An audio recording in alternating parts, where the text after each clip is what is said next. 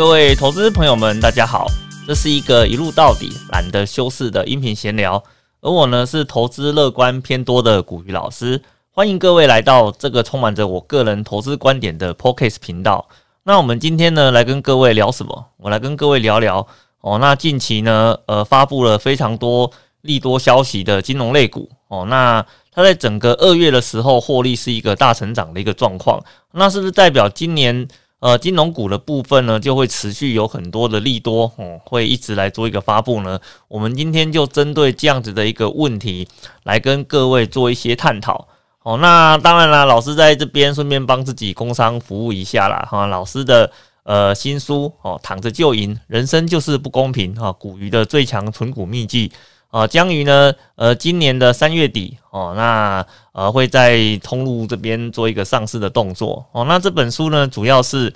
集结了老师呢在过去这一两年里面，在东升的理财达人秀中谈到了各种存股相关的技巧、注意事项、呃估价的方法啦、个股判定的一些呃方式，好，我们全部都把它整理在这本。书里面，好，那主要是我们过去节目中有很多的投资朋友经常跟老师反映啊，就是节目里面呢，好像有很多东西的内容哦，有点简略哦，或者是说呢，听得不够清楚的地方，他想要去更了解里面的一些细节哦。那当然呢，节目本身是会有一点点受限的哦，不太可能很完整的去呈现老师想要表达的所有的内容啊，跟相关的投资技巧。所以呢，我们利用呃这次的机会哈，把这两年的一个内容做了一次的统整哦，那帮各位把节目中的所有的这些技巧啊，全部都整理在书里面哦。那我们希望说，透过这一本书哦，各位能够更加的了解哦，老师在存股这一条路上面的一个想法，以及呢我们使用的一些呃相关的投资技巧哦。那这本书啊，老师在教稿的过程中啊，其实我觉得这该。可以当做是一本纯股的教科书了吧？哦，那也希望说各位上市的时候呢，能够给予老师哦多多的支持，好买哦把这本书弄回来看。我相信呢，看完之后一定对各位在投资哦在纯股的这条路上是有很多的一个帮助的。好的，那我们在开始之前呢，我们先来跟各位很快速的回顾一下哦，那金融股呢在去年的一个状况。哦，那我们常常在讲啊，你在投资的时候，你要先了解过去，你才能够知道现在到底在发生什么样的事情。好，那金融股啊，在去年啊，如果说各位啊印象还很深刻的话呢，去年在呃疫情发生之后啊，世界各地的政府哦都进行了一波所谓降息操作的动作。那降息操作的过程。里面的话呢，事实上它主要目的就是为了维持经济的成长嘛。因为你知道嘛，那个如果银行的利息很高，那投资人就会倾向呢把钱存在银行里面去嘛。那如果今天银行的利息很低，投资人呢就会倾向你把钱拿出来花用。那企业呢也会因为利息很低的关系，就会很积极的跟银行去做借钱的动作，来做更多的一些刺激性的扩张啊、投资啊。啊，所以呢，当疫情发生的时候啊，哈，那全世界各地都发现经济有出现停滞的一些现象啊，特别是呃旅游业啦、哦餐饮业啦、运输业啊，都受到非常明显的一个打击。所以呢，各国政府在这段期间呢，他不惜哈，呃，应该说他不停的在做一码、两码、三码的一个降息动作。好，那当然在这个降息的过程哦，我我觉得这个。呃，过程里面呢，肯定效果是立竿见影的啦。哦，尤其这一次的呃降息啊，可说来的非常的猛啊。哦，以前降息啊都是那个一码、半码、一码，那慢慢降。哦，那各位如果有印象的话，其实这次的降息的话呢，可不是跟你半码、一码慢慢的玩呢，一口气给你降两码、三码的啊。哦，所以整个降息的力道非常的凶猛哦。哦，那当然。这么凶猛的一个力道，那经济的一个刺激啊，也很快的就见到了一个效果，然后呢，让这些呃所谓的恐慌啊得到一定程度的舒缓，甚至呢造就了一波股市大幅度上涨的一个融景啊，所以很多投资人都觉得非常的纳闷啊，说诶，奇怪了，经济状况好像没有很好啊，然后疫情呢导致我们没办法出门啊，消费都做了一些。呃，停滞的动作啊，那怎么会股市反而大好呢？哦，其实，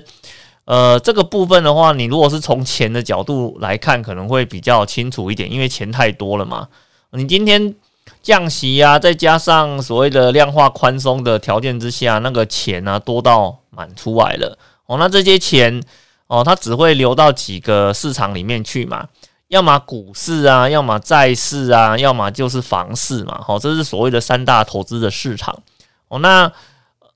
那所以在这样的条件之下，在去年曾经经历过了一段非常特殊的时期，吼哦，就是股市、房市、债市所谓的三市呃齐涨的一个状况，哦，这其实在过去的投资里面不太常看到的一个情况啦，哦，所以这边的话呢，是我们在去年金融股它发生的一个主要的背景，哦，那我们可以来想一下哦。哦，那既然呢，我们刺激经济的手段是透过降息的方式来执行的，可是啊，降息这个方式呢，它会对于呃那个银行啊造成非常重大的一个打击啊。怎么说呢？因为银行啊，它主要获利的方式是透过利差嘛，对不对？哈，那所谓的利差就是你今天。呃，投资人客户把钱存到银行里面去，我可能支付你一趴的利息。可是呢，我拿到这笔钱之后，因为透过银行法的关系呢，我可以用一定的倍数哦，一定的乘数呢，把这个钱放贷出去。那各位如果到银行借钱，就会发现啊，我去银行借钱哦，那个很容易啊，就有那所谓的三趴、七趴的一个利率。如果是像这种信用无抵押品的利率的话呢，甚至高达个十三 percent 以上。所以你看哦，你存进去是给你一趴，哦，那甚至呢不到一趴的水准。可是呢，我放贷出去最多可以放贷到十三趴，那中间这个部分就是银行所谓的利润空间的主要来源了嘛。哦，那当然我们在直觉的想象上哦，如果今天利差呃，应该说利息的部分往下调了，就代表呢它放款利差的空间呢势必要跟着往下去做了一些啊的的修正。所以那时候市场普遍都会预期呀，哦，那银行呢会在这一波的降息呃过程里面呢，它的整个获利会有非常大幅度的一个影响哦，甚至可能会有一些中小体质的银行的话，会因此产生获利上面的一个亏损哦。那我在去年大概三四月的时候看银行类股的相关报告的时候，其实有一些。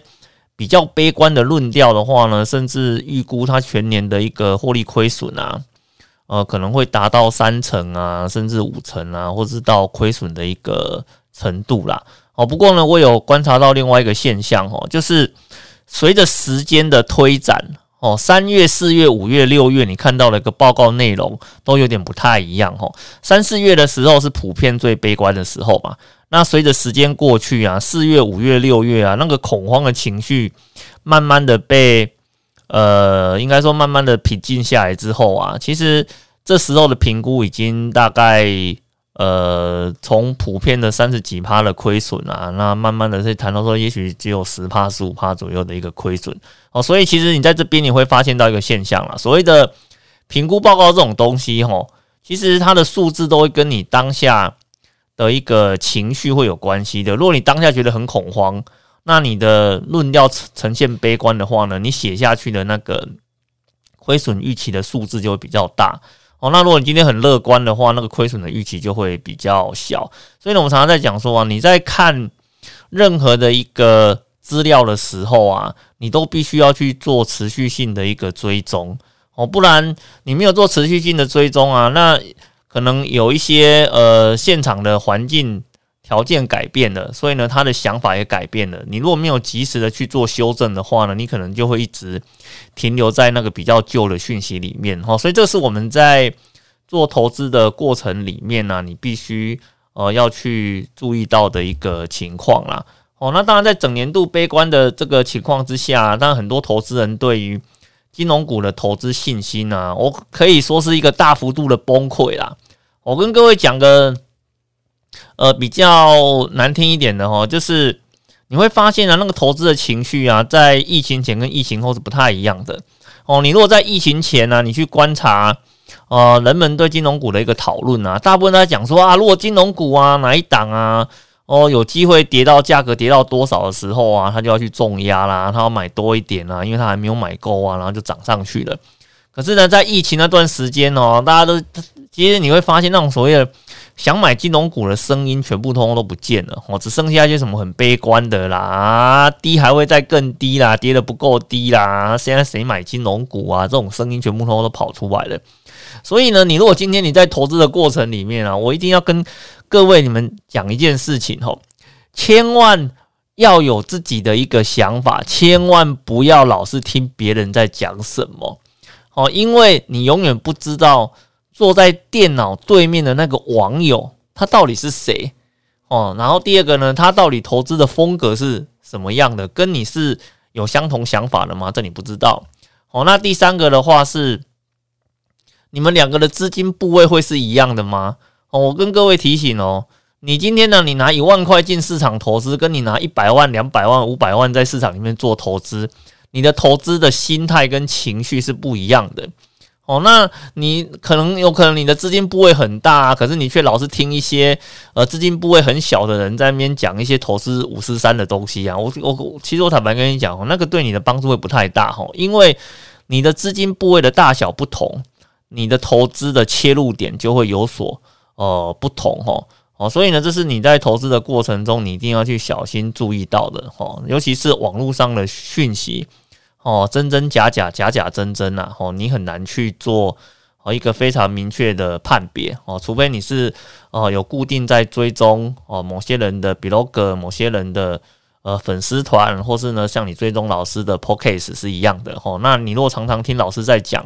你就会了解老师在市场里面的一个态度哦，以及想法到底是什么样子哦。那你在中间的话呢，比较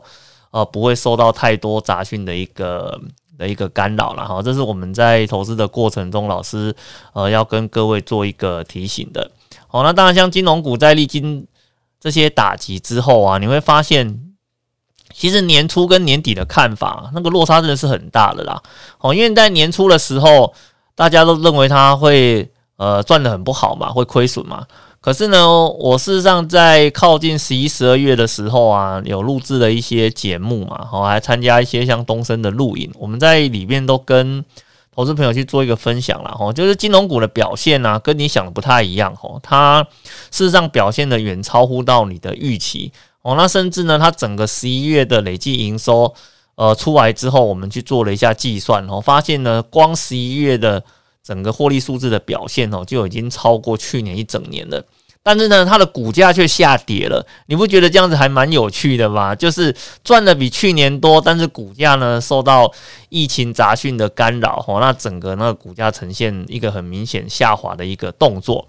所以呢，你看哦，我赚的比去年多，那就代表我今年的配发的状况可能会比较好哦。那配发的状况更好，但是搭配一个低的股价，那我们就可以很合理的去预期今年的一个金融股。哦，它只要呢配发股息的状况呢跟去年相差不要太大哦，那今年的一个金融股的整个殖利率表现上面来讲，应该都会是属于呃高殖利率的一个族群呐哦，所以这是我们在看金融股投资的时候哦，你必须要先去了解到的哦一件事情哦。那另外呢，在关于呃这种金融类股的部分哦，有些东西你可能需要去了解的哈，就是。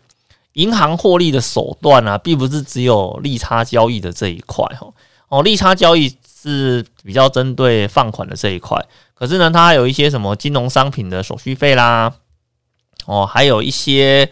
呃其他的一些那个一些金融呃服务的一些费用的收入啦。哦，所以我们在看，嗯，应该说老师之前在。调查那个银行业的整个收入分布状况的时候，其实我们会发现，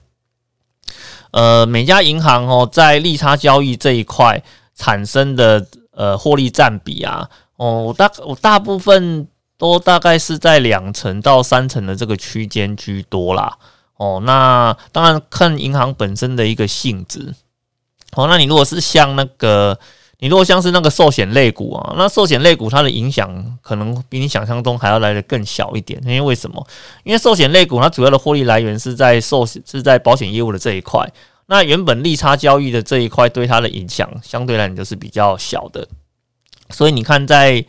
呃这个整个那个金融股。哦，它的获利上涨的过程中，谁涨得最凶？哦，就是在呃那个寿险类股的这一块哦，因为其实这一块就整个跌破大家的眼镜啊，因为大家都想说它利差交易啊，所以呃利差减小了，可以说的金融股都会不太好。可是没有想到在股票市场的部分，哦，它竟然出现了一个呃股票市场非常大幅度的一个涨幅哦，甚至呢是这多年来难得一见的。呃，一个暴涨的一个状况哦，所以导致在去年哦，整个结算下来哦，那银行类呃比较纯银行类的金融股哦，它的获利呢没有你想象中下滑了这么多哦，这第一个。那第二个的话呢，寿险类的金融股哦，那去年哦都赚的非常的好哦，因为在利差的部分缩小了，可是它在海外投资的这一块却是大幅度的一个呃大幅度的一个增加了哦，再加上呢在这。呃，最近这几年呢，那个寿险类股，它在海外避险的这一块做的比较好了，所以呢，我们去看它整个 OCI 项的呃一个潜在亏损的部分啊，诶，也没有像过去出现这么大的一个红字现象哦，所以这是我们在看金融股的部分来讲，我我们也会跟各位讲了，就是企业这种东西啊，哦，理论上它不会一直一而再再而三的去犯相同的一个错误哦，尤其是在。汇损的这一块哦，以前汇损很严重，也许是准备的不够。可是呢，企业内部一直反复反复的在做检讨之后，这一块也许还会再发生。但是呢，它每次遭逢相同事件的打击，它的损伤呢，应该会随着它能力的增加而慢慢的呈现下滑的一个动作。所以呢，我们其实在这一次呃疫情过后哦，台币不停的贬值好的情况之下，其实我们。曾经有一段时间在预估，呃，电子呃那个电子代工厂哦，那还有像那个寿险的部分，可能会差汇损会非常的严重。可是你看，在这一次的整个财报摊开来看之后啊，发现诶，那那个汇损啊，跟获利比起来，只有 一点点而已哦，跟以前那种所谓的什么获利全部都被汇损给吃光光的情况，在呃今年目前为止公布的财报资料里面，几乎完全都。没有看到啦。哦，这是指老师有去 看的那几间公司，我至少我是没看到。那其他公司的话，因为老师没有检查，所以我不是很确定。哦，那至少老师检查的那几家我很有兴趣的公司，看起来都没有这样子的一个现象。所以呢，我们常常会讲说，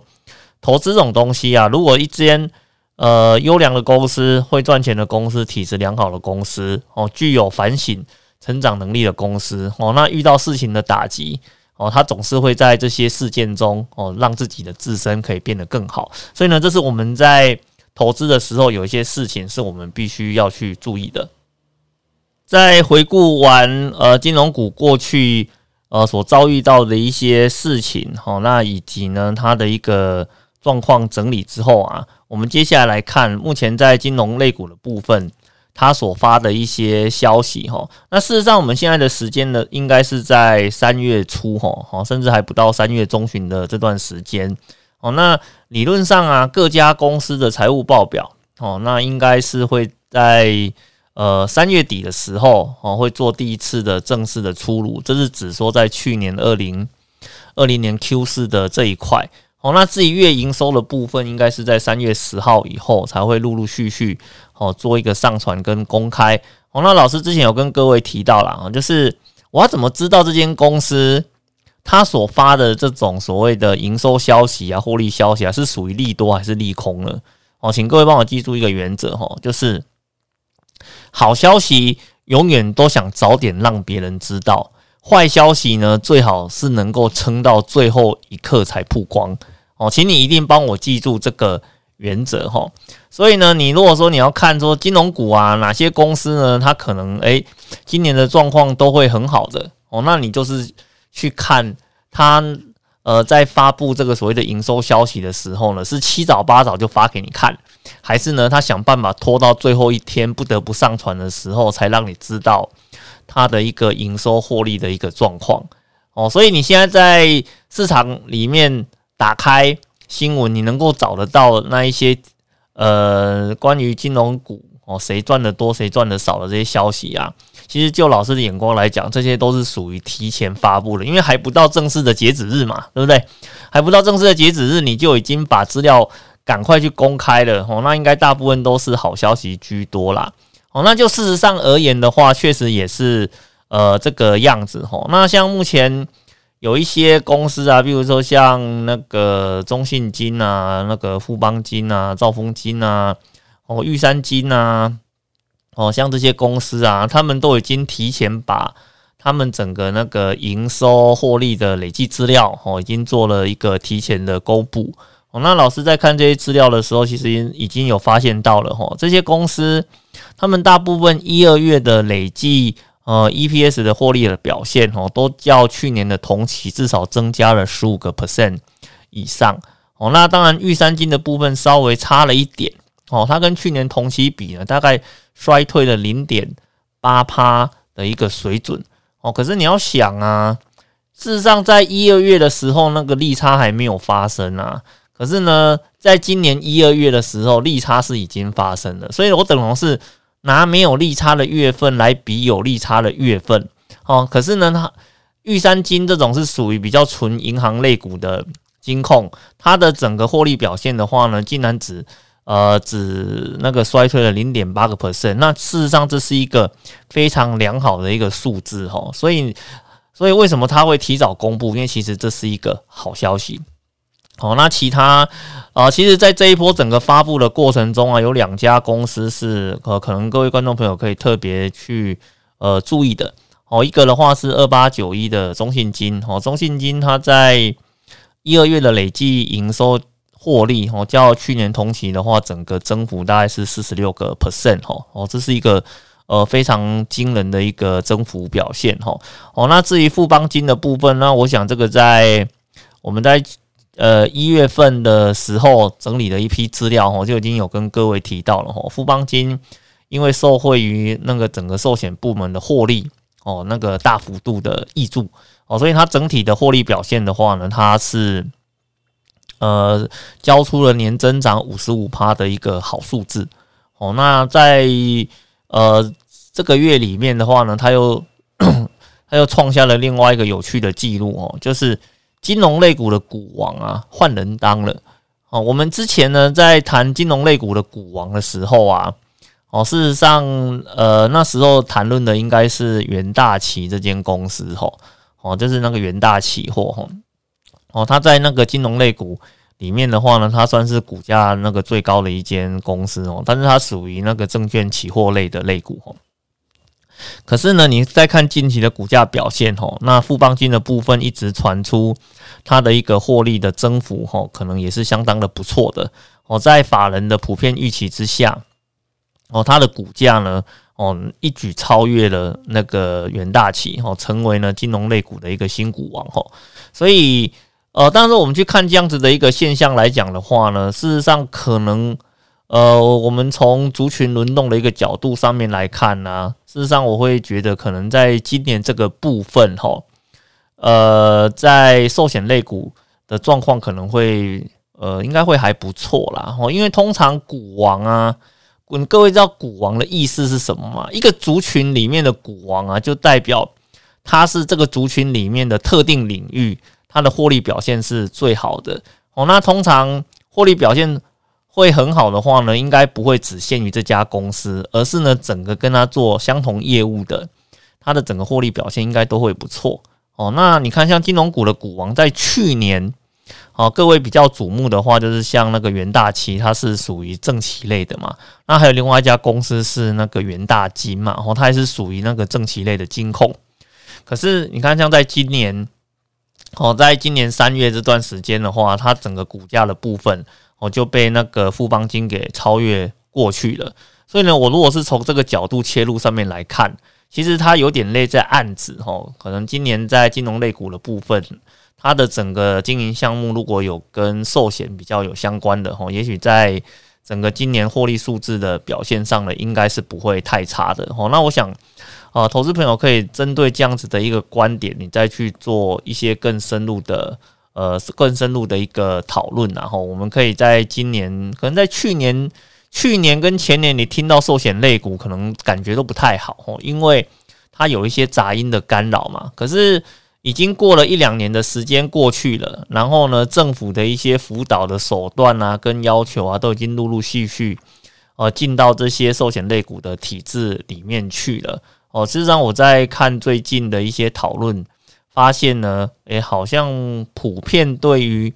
IFRS 呃公报导入的一个影响，哦，似乎没有像前几年一听到好像有闻之色变那种感觉了。哦，现在是比较。正面的哦，甚至呢，好像是那种我已经准备好的那种感觉哦，就是等你来哦，正式执行的时候呢，我已经做好相关应对的一个挑战哦。那所以呢，如果哦，如果说像寿险类股本身啊，它的一个准备的部分都已经准备好了的话呢，再加上今年的整个获利数字的一个益注哦，那我想也许在寿险类股。这一块的话呢，表现哦，应该是可以让各位投资朋友哦来做一些期待的。那接下来的部分哦，我再来跟各位谈一谈关于呃金融股啊，它到目前为止哦的一些利多展望的状况。我们在投资的过程里面啊，你一定要对一个产业它可能接下来会发生的利多跟利空哦，有一定程度的了解。哦，那这样子的话，当你的持股啊有一些波动的时候，你才知道到底发生了什么事情。哦，你你有办法去评估这件事情的影响，或是你已经做好心理准备了，你才有办法去做一个所谓的长期投资，一个中长期的持有。哦，各位，哦，所以你不能够说你在一个毫无准备的情况之下，对个股又不了解，然后你说你要做长期投资，我觉得这样应该是会蛮困难的啦。哦，OK，好，那我们的提醒就到这边哦。我们来跟各位聊一聊哦。到目前为止，哦，金融类股啊，它有哪一些的利多的展望？哦，那首先呢，是第一个说，呃，去年的利空就是降息嘛，对不对？哦，那今年的利多就是什么？今年的利多的话呢，就是可能不会再降息了。我们在最近看那个美国 FED 相关的动作跟呃报道上面来看啊，哦，那我们。有看到他们的一些讨论的决策内容哦，里面事实上有谈到了，就是呃有被问到说今年会不会还有在呃降息的动作哦？那事实上在去年哦，大概呃接近 Q 三 Q 四的时候传出来的一个报道啊，哦，实际上应该是讲说不排除会有再降息刺激的一个空间。哦，所以呢，那时候市场普遍预期啊，可能还会有一波呃降息的动作。可是呢，你随着到十月、十一月、十二月，很多美国的经济数据哦，比如说像失业率啦、非农就业指数啦，哦，那一些相关的数据显示啊，哦，那之前下的一些刺激的手段，已经慢慢的收到了一些效果。哦，失业率呢开始有明显的下降，哦，那非农就业人呃就业的那个人口率的话呢，哦，开始出现上升的一个迹象，哦，所以在近期的一个 FED 讨论里面的话，事实上呢就会比较倾向于哦，依照现在的方式哈去做刺激跟增长就可以了，哦，没有必要呢再去哦这个时间点再下更多刺激的一个手段。所以我们在看记录上面来讲，它的一个给出来的感觉就是什么？哦，今年的呃，是不是会在降息呢？哦，它是比较偏向于持保留的一个态度。哦，那事实上呢，我们从这个保留的态度上面来看的话，事实上这这对金融类股来讲就是一个利多了嘛。只要你不再做降息的一个动作，哦，那代表呢，我的整个利差的呃一个水准不会再。往下了哦，那我们其他的部分都可以按照我去年的一个做法哦，再继续做一个精进哦。所以以金融类股来讲哦，今年可能你会到目应该说到目前为止啦哦，到目前为止呢哦，我们了解到的是它在降息的几率哦并不太高哦，所以呢这这对金融类股就是一个非常好的利多消息哦。不过我们也会提醒各位呃听众朋友哈，就是。呃，很多的很多的一些投资的东西啊，你一定要时时刻刻去紧盯着它后续的发展哦。因为什么叫做经济政策呢，就是你现在的市场的变化长什么样子，它必须要因地制宜的去做调整哦。所以有可能我在现在这个时间点，我了解到了它是不会再做降息的动作。诶，会不会过半年之后它要开始做降息？哦，因为可能遇到了一些什么特定的事件啊，或是打击啊，然后甚至一个比较糟糕的情况的话，是说，哎，可能呃，COVID-19 的一个病毒啊，出现一个非常大的一个变异，然后导致呢经济又再度。出现了停滞的一个现象，那其实事情没有发生前很难说哦，所以呢，我们在看投资这件事情的时候，很多老前辈都会跟你讲哦，就是呃，投资这种东西不要把一句话说的太死哦，因为你永远不知道明天到底会发生什么事情哦。我们可以保持乐观哦，但是呢，不要讲的太笃定哦。这个是我们在面对投资的。呃，各种状况的时候，你必须要有这样子的一个态度哈。哦，那另外一个部分来讲，就是呃，在去年底，金管会哈有呃发布一个通知哈，就是说他要针对国内的所有的金控业哦去做一个所谓的压力测试。哦，那压力测试的话呢，就是我们之前谈的嘛，会从它的一些。呃，呆账覆盖率啦，预放款的比率啊，哦，这一些数字上面来做呃一些模拟测试哦。那事实上，它的一个测试的项目啊，跟它的一个基本的条件要求哦，那之前呃金管会这边都有做了一个基本的公布哦。那老师已经有帮各位看过相关的一个数字哦。嗯，如果没有什么意外啊。应该是每一家都会通过了哦。那至少到目前为止，呃，看到的一个资料状况应该是这个样子的哈。因为以金管会它所开的标准来讲，再去比对啊，目前各家金控的这个所谓的预放比啊、覆盖率啊这些数字来看的话，事实上它都离那个标准哦还有一段的距离哦。也就是说，除非你今天遇到一个非常突发的一个状况。哦，那导致呢，它的一个数字大幅度的衰退哦，不然的话，我单纯我看已经发布的数字来讲，它都还有一段空间在那个地方哦，所以呃，就我的认知上哦，今年压力测试应该是每家银行都会过啦哦，所以我觉得这个部分应该是不需要呃太去担心这样子的一个状况哦。那另外一个部分来讲的话呢，则是在现金股利的这一块。哦，因为在那个去年底的时候啊，因为金管会哈对于那个 金融业的管制的手段呢，一直都有很多不同的声音出来哈。那在去年底的话，他曾经有去发布了一道通知给金管呃给给各家的金控哦，那各家金控收到通知之后的话，吓了一跳哦，因为呢。里面这个命令的要求在讲什么？他在讲说啊，哦，金融这些金融股啊，特别是一些呃那些寿险比重高的啊，可能要审慎的去考虑吼现金股利的发放。哦，那他希望，呃，那他希望呢，就是那个现金股利的部分能够，哦，是不是可以尽量的保留在呃公司的体内？以去应应呢，接下来可能发生的呃一些环境要求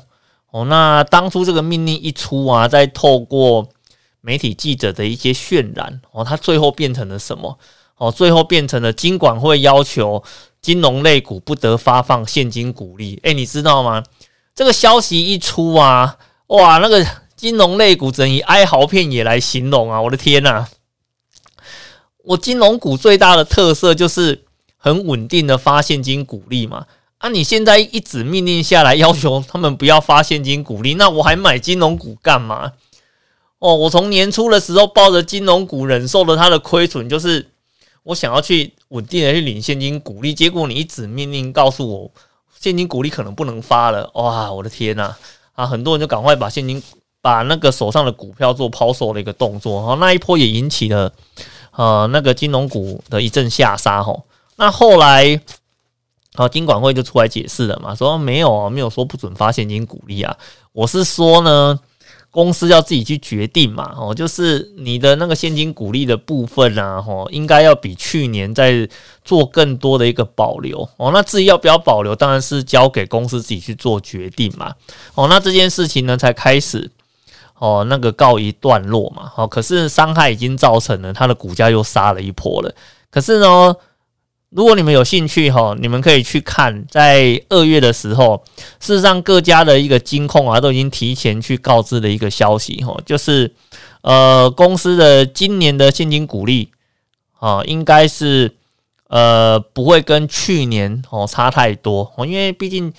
毕那个毕竟赚的钱没有比较少嘛哦，那我的那个现金股利的部分呢，其实也没有道理一定要发的。很少哈，所以呢，很多家公司陆陆续续都已经出来发表了一些声明跟看法哦。那他们的看法，老师大概看了一下，大部分都是在讲同一件事情啊，就是现金股利一定会发哦。那至于比例的部分来讲的话呢，哦，就算少发，也不会跟去年差太多哦。其实呢，我们去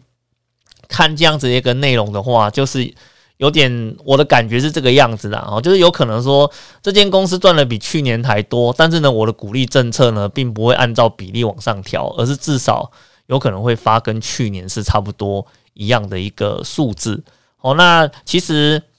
呃，就算是发跟去年一样的数字，哦，搭配一个已经被下杀的股价，其实今年的金融类股没什么意外哦，应该大部分都有机会可以交出。四趴五趴的一个现金值利率的一个表现哦，所以呢，如果说你在之前就已经是呃金融类股的一个持有的投资人的话呢，那我想今年在呃现金股利的这一块哈，应该是有机会看到一个高现金值利率的一个表现。哦，那当然我们在哈今天那个节目的一个最后哈，那我们来跟各位谈一下，到底是什么样的一个投资人哦，他比较适合去。买这种金融股啦，哦，那为什么会有这种讨论呢？因为哦，事实上近期市场啊，你会发现很多资金呢开始都在往一些呃传产类股啊去做转向的一个动作。哦，那我们再看整个资金交易的比重，以及呢族群涨幅上面啊，像那个塑化类股、钢铁类股跟金融类股，哦，那。他们在近期的一个表现哦，算是一个相对呃比较抢眼的。而呢这一些的话呢，就是我们所谓的传统呃传统产业的的一些类股哦。那当然了，你的资金往传统产业去走哦，那你就会看到一个很有，会看到一个现象，就是说哦，电子半导体族群它的一个股价哦开始出现一些比较明显的下滑。可是呢，这些传产类股的话呢，啊，要么就是在下跌的过程中持平，要么就下跌的过程中呈现一个逆势上涨的一个格局。哦，那这样子就会让很多的投资人开始想说，哎呀，我现在是不是开始要把我的资金啊往这些所谓的金融类股去做一个移动啊？来，我跟我跟各位讲哈，你如果今天呢是看到电子跌，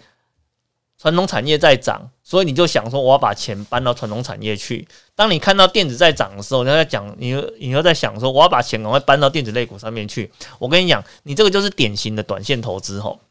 我这是典型的短线投资吼，你千万不要跟我讲说你是在做长期投资的吼。你今天如果是在做长期投资，我跟各位讲一个基本概念哦，长期投资哦，你基本上呢，你就是你的资金有可能会放在一间公司。哦，超过四年、五年甚至更长的一个时间，哦，这种东西我们才会把它定义成这个叫做长期投资。哦，不是说，不是说你今天在这公司里面呢放了一个月、两个月就要长期投资，没有啦。那个对我来讲，那些都只是在做短线而已，吼。而呢，类股轮动在投资的过程中，这是很稀松平常的。所以呢，你要一直去追着这个资金的方向啊跑来跑去啊，我跟你讲啊，很难追的啦。哦，就算是专职的投资人，也很难这样子去追资金轮动的一个方向，吼哦，所以你在投资的过程中啊，你一定要想清楚，哈，你到底是偏好哪种的投资方式，吼。如果你要偏好做短线，就请你好好的做短线；你如果偏好做长线，就请你好好的做长线。哦，不要一直这样子，哦，三心二意、三心二意的，吼哦，被套牢了就想要做长线啊，哦，然后呢？那个，然后呢？看到另外一个族群在涨的时候，就想冲进去去追题材做短线了。哦，那我想这样子。你在整个投资逻辑上是会有点混乱的哈，哦，这是我们要去提醒各位的哈，哦，那当然在金融类股族群的部分呢，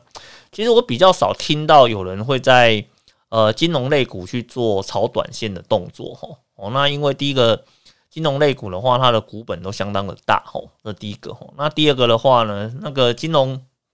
类股，呃，它呃就算有涨幅哦，也。它也很难有很大的一个波动哦，所以以前只要是谈到金融类股哦，大部分我们都把它定义成说，呃，它是呃想要做长期投资的哦，然后呢，投资的属性是比较偏向保守稳定的一个族群哦，那这是我们对投资金融类股的一个族群它的一个投资属性背景的了解哦，那所以呢，你如果今天你是真的要做一些长线投资？你说要买金融股可不可以？哦，当然是可以的，因为金融股它原本在属性上就非常适合做这种中长线的一个投资。好，那第二个的话呢，你如果是想要稳稳的去收利息钱，然后呢，你在股市面临的一些波动风险又比较低的话，我我们所谓的低呢，是跟大盘还有跟电子类股去比哦，并不是说它不会亏损哦。哦，各位千万不要搞错了哦！常常有人会讲说：“老师，你不是说它的风险很小吗？为什么我买了还是会亏损？”啊，你们帮帮忙！到底是谁跟你讲说买股票不会亏损的？诶，奇怪了，怎么都没有人来问我说：“诶，老师，你不是说这个风险那个风险小吗？怎么股票还会涨？”从来没有人问过我这种话呢。我通常会来问的话都是：“哎呀，风险小怎么会亏损？”没有人来问我，我风险小怎么会赚钱？怎么那个会有价差？这个倒从来没有人问过哈。哦，所以。呃，你在投资的时候，请你务必要了解到，呃，一件事情哦，所谓的风险呢，都是跟大盘去做相对比较的。哦，如果大盘是一，哦，那在那个族群下跌的过程中啊，哦，那金融股相对于大盘它是抗跌的。那当然，在大盘上涨的过程中，它可能也是涨得会比较缓慢一点，就是它的波动的幅度是比较小的，所以我们的风险小指的是这件事情哦，而不是说它不会跌哦，这这个是两回事哦，这两回事哦。哦，那所以呢，我们今天你如果说你是投资属性比较偏保守的，想要做中长期投资的，想要去稳稳去领利息的哦，那我想在金融股的部分，今年普遍应该都会交出。高值利率的一个表现哦，所以就非常值得各位投资朋友哦来针对这个族群做观察哦。那你如果说你是做短线的啦，或是或是说你发现诶最近金融股好像有在动，然后就想要把资金投入进去的哈，我觉得你可以把这个呃这个资金的部分哦再自己再思考一下了，因为毕竟投资属性不太适合这个族群的话呢。呃，其实你要抱，应该也是抱不太住了吼。那你想要，哦，那可是呢，你一旦把钱投资进去之后，哦，你可能还会有很多其他一些想法，反而造成你在投资的过程中不是这么的顺利哦。所以你在针对呃个股的一个选择上面来讲，我还是会建议各位哈，你要先认识自己哈，认识自己想要做的投资的方式是什么哦，再针对。你想要的方式去选择类股哦，这样子会是一个呃比较好的一个做法。好的，那我们今天的一个 p o c a s t 的一个讨论就到这个地方哦。你如果呢喜欢老师啊的一个 p o c a s t 讨论的一些内容哦，想要能够哦有新的一些内容上架的时候就收到通知的话，请记得订阅哦老师的一个 p o c a s t 频道哦。那这边有一些新的通知的时候，你就会第一个时间。呃，收到我们最新的一个内容。好的，那我们今天的说明就到这边，谢谢各位，拜拜。